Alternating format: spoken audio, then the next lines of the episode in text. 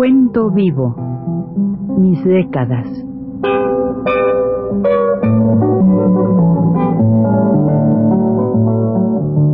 Juan de la Cabada, mediante esta serie de programas radiofónicos, narra los momentos más intensos de su existencia como escritor, trotamundos, militante de la condición humana, todo lo cual es ya patrimonio de nuestra mejor literatura.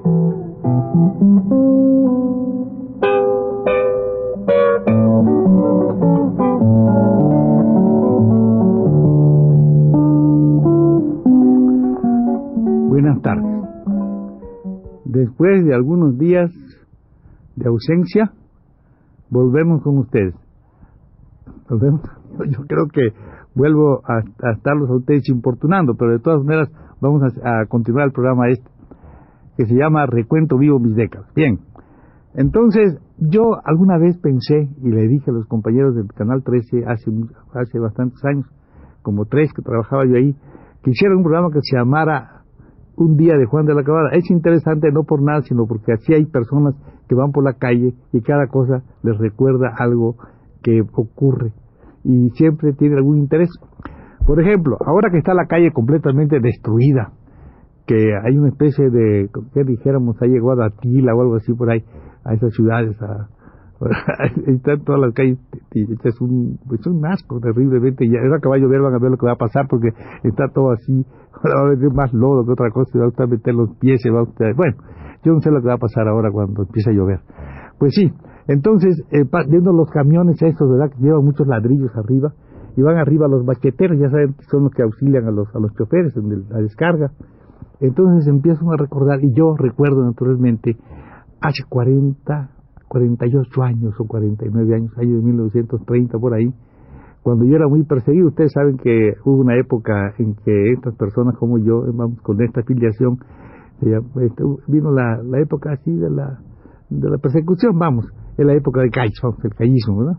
Pues bien, entonces, este, pues eh, de, repente me encontré con un amigo mío, porque yo tengo amigos en todas partes, no ustedes se creen que solamente son mis compañeros del partido y de lucha, sino también hay por ahí algunos ricos que, me, que son mis amigos de joven. Entonces hay uno, había uno, ya murió el pobre, que se, que se llama, que se llama, que se llama Gerardo Herrera. Él tenía camiones, esos camiones de alquiler, tenía camiones, él los alquilaba, tenía varios camiones.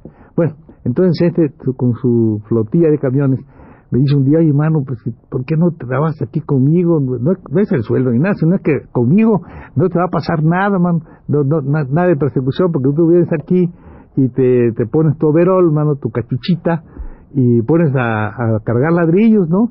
Y te vas en, te vas en la tarde, te vas a, a a llevar ladrillos allá, o a Yautepec también llevaba ladrillos, y traía pues melones y cosas de esas, ¿no? Sandías y cosas de esas, y aquí llevabas ladrillos para allá para la construcción. Te vas allá arriba muy bien, man. Ahí duermes encima de los ladrillos, que estás muy bien, ¿no? Sí, mano, ¿cómo no? Ya lo creo. Lo que pagar dos pesos, unos cincuenta, muy poquito, pero para mí bastante. Además, mi cuate, pues era mi cuate, ¿no? Pues yo podía hasta de repente cargar menos que otros, ¿no? Y pasaba la cosa bien. Entonces, este, pues, empecé a hacer ese trabajo ahí y nos íbamos, era, para mí, realmente, yo puedo dormir en cualquier parte ahora todavía. Si me dicen que yo duermo sobre piedras, duermo, porque no hay problema, no estoy muy tranquilo. Yo creo que ha sido ese, esa, ese ejercicio de joven el que le mantiene la espalda muy dura, parece una tabla, una, un tablón ahí y no pasa nada, está uno muy bien. Entonces ya íbamos y hacíamos todo ese trabajo, pero lo que importa es también el lo que uno veía dentro de los obradores o las villeras que se llaman, ¿no? Iba yo a veces a cargar esas cosas a una ladrillera en lo que estaba en el, camino de lo que de, allá de por este por los remedios por ese rumbo de por ahí hay una cartera ahí. Y entonces nos íbamos a ese lugar a esa bueno ustedes no sé si saben eso es, hay hay un hay hasta una cosa en la, arqueología que se llaman platilcos porque en ese lugar, en esa ladrillera, salían los platilcos, salían los, los, los bonitos, los, vamos, digamos, digamos los dioses o los, los, ídolos, ¿verdad? Salían ahí los idolitos. Aquellos los vendían, no caros, sino bastante baratón. Y vendían también ollitas y todas las cosas que se sacaban cuando estaban ellos trabajando en ese barro para, para los ladrillos. Está del horno allá y toda esa cosa. Y claro, este, pues ahí veía, veíamos nosotros cómo estos, este, estos eh, los compañeros indígenas que trabajaban ahí se beneficiaban bastante con esa venta, ¿no? Lo vendían baratísimo, no era usted creer nada, a cinco pesos, a diez pesos, así cosas de eso que no deben valer mucho dinero, te llaman tlatilcos. Y nosotros fuimos testigos de cómo sale esta, esta, esta rama, pudiéramos decir, de la, de, de, de la, de la arqueológica, del Tlatilco, allí. Bueno, pues estando allá nosotros, de repente, era muy, era muy curioso ver a estos niños trabajar, niñitos de 7, 8, 9 años, ¿verdad? Cargando así, subiendo las cosas para a donde están los, y sacar los ladrillos. Lo traían así a Mecapal, a Mecapal traían así el grupo de, de ladrillos cargando, ¿verdad? Ahí veíamos todo eso. Y había también cosas interesantes, como que a la vuelta de este lugar había un sitio que era una especie, digamos, de cabaret, pero cabaret de lo que usted no se puede ni imaginar, porque a ese cabaret, si se puede llamar cabaret, donde había un poquito de música de esa muy antigua, así, música de viento, uno que tocaban ahí, este, ahí estaban las mujeres que fichan, las fichadoras, y estas fichadoras eran una señora con sus niños, traían sus niños a fichar, bueno, era una cosa verdaderamente dolorosa, yo del tiempo hace 40 o sea, era así México y ahí había esa esa esa cosa. Pero lo más triste lo más triste es cuando dentro de todo este trabajo y toda esta cosa pues hay algunas veces que salen cuentos extraordinarios que puede uno quién sabe si un día lo vamos a escribir porque son interesantes esto no porque y además que el, la frecuencia con estos compañeros le da a uno una gran familiaridad, le cuentan sus historias, sus vidas, de, los pueblos sobre todo, ¿verdad? De dónde vienen, eso es muy interesante, los, de dónde llegan estos compañeros. Yo fui un poquito asistente, digamos, a eso, porque cuando trabajaba yo en la fábrica, pues también allá por los años 20, 21, 22, estaban, venían aquí estos compañeros, que ahora son los obreros, pero en ese tiempo eran, empezaban los obreros, no había aquí, había artesanos, pero así trabajadores de fábrica, lo que es ahora, es a la consolidada, todos esos eran gentes que venían del campo a, enseñarse, vamos, y ahí salieron obreros, y la fábrica de zapatos y otra fábrica también, iban los obreros, como digo, con, con sus guaraches, para hacer zapatos, no tenían zapatos ellos, pero hacían zapatos, así pasa siempre, ¿verdad? Dicen, por ejemplo, la fábrica de helados y tejidos, usted vea lo que hacen y tejidos, no tienen que ponerse, ellos son los que hacen pero ellos tienen que ponerse, y así era allí, los, ellos eran zapateros y no llevaban zapatos, llevaban guarache, llevaban su itacate y su pulque.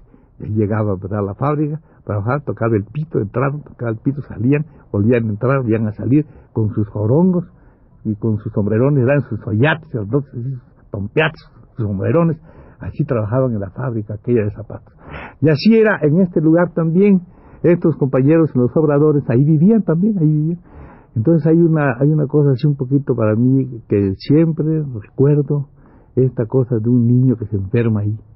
Es muy triste de veras cuando uno está en estos lados y ve que, y sobre todo antes, no hay dónde ir, ¿verdad? No hay un médico por ninguna parte, y además que no tienen dinero para hacerlo, además que no, esto que se llama seguro social, aunque parezca jactancia, nosotros dimos lucha y lucha, entonces un día vamos a leer eso, lucha y lucha porque hubiera algo de seguro social, y por esa misma cosa lo metían hasta al bote y por esas cuestiones, de veras, y uno tenía esas, esas cosas, ¿no?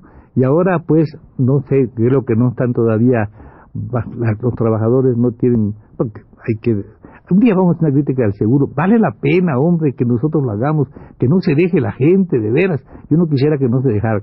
Pues así es, es muy duro. Y en ese tiempo, pues, ahí estaba un compañero que tenía un niño enfermo.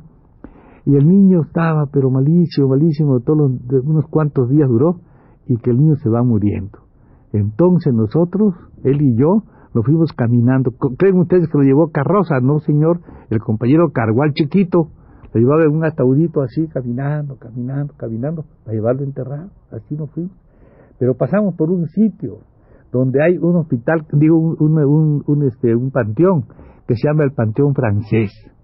No sé si ustedes han oído hablar del Panteón Francés. Bueno, íbamos caminando así, iba cuando de repente hago así y veo, era una cosa, es una, era una, una cosa paradójica, una ironía, porque ahí decía, en letra de oro, ahí, Quimer danle Señor. Felices los que mueren en el Señor. Yo decía, ahí este angelito, no va a morir en el pero no va a ir a ese panteón, va a llevarlo allí lejísimos, ¿verdad? Donde lo enterraron. Claro está, en una, en una, en, pues, que pues una fosa común, ¿verdad? Ahí quedó el chiquito ese, ya estará hecho polvo. Fue claro lo que, desde el pueblo al pueblo. Ese niño no era los hombres ilustres de ninguna manera, este, suponiendo que hubiera sido, que hubiera crecido, que hubiera desarrollado, que quizá hubiera sido un, un, un, importante personaje, ¿verdad? Posiblemente. No llegó a ir a, los hombres ilustres y menos a, a, la gloria, al lugar donde están los felices que mueren en el Señor. Eso es lo que, lo que, lo que a mí me, me, me daba de, de lo que me quedó, ¿verdad? De toda esta, esta cosa. Por otro lado, a veces iba yo caminando y nos hallábamos en un sitio que está por allá, por donde ya no hay esa, esa, esa, esa, esa corriente, esa agua. Es de los, ahí estaba por, por, la, por la viga, atrás, como quien va este, camino a la madera de Michuca. Allá nos, allá nos bañábamos debajo de los de, aquellos de los, de aquellos, de aquellos árboles que había ahí, que creo que ya no está. Nos bañábamos ahí y yo y los amigos míos que estaban ahí bañándose también empezaban a reajustar. ¿Saben ustedes qué es reajustar, verdad? Se reajustaban los piojos, tac, tac, de la ropa que traían todos aquellos. Y yo lo que estaba mirando, así, escribí una cosa que se llama el baño.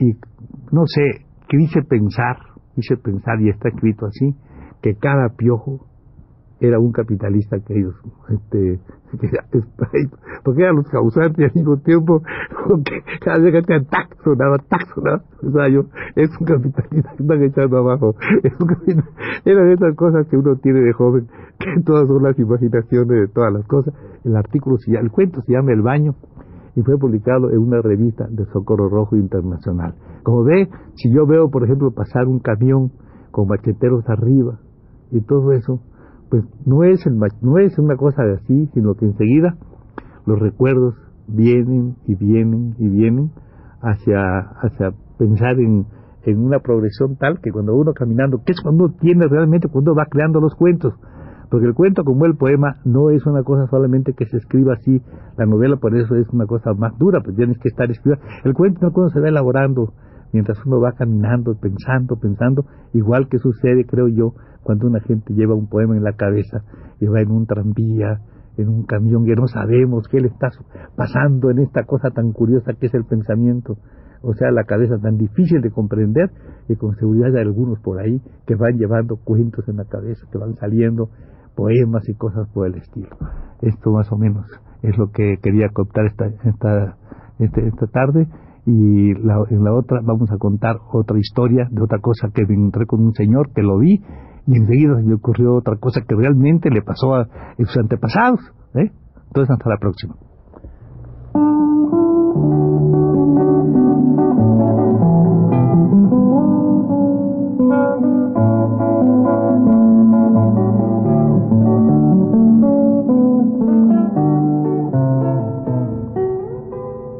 Recuento vivo.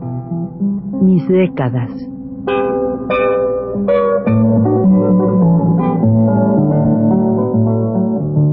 Juan de la Cabada, mediante esta serie de programas radiofónicos, narra los momentos más intensos de su existencia como escritor, trotamundos, militante de la condición humana, todo lo cual es ya patrimonio de nuestra mejor literatura.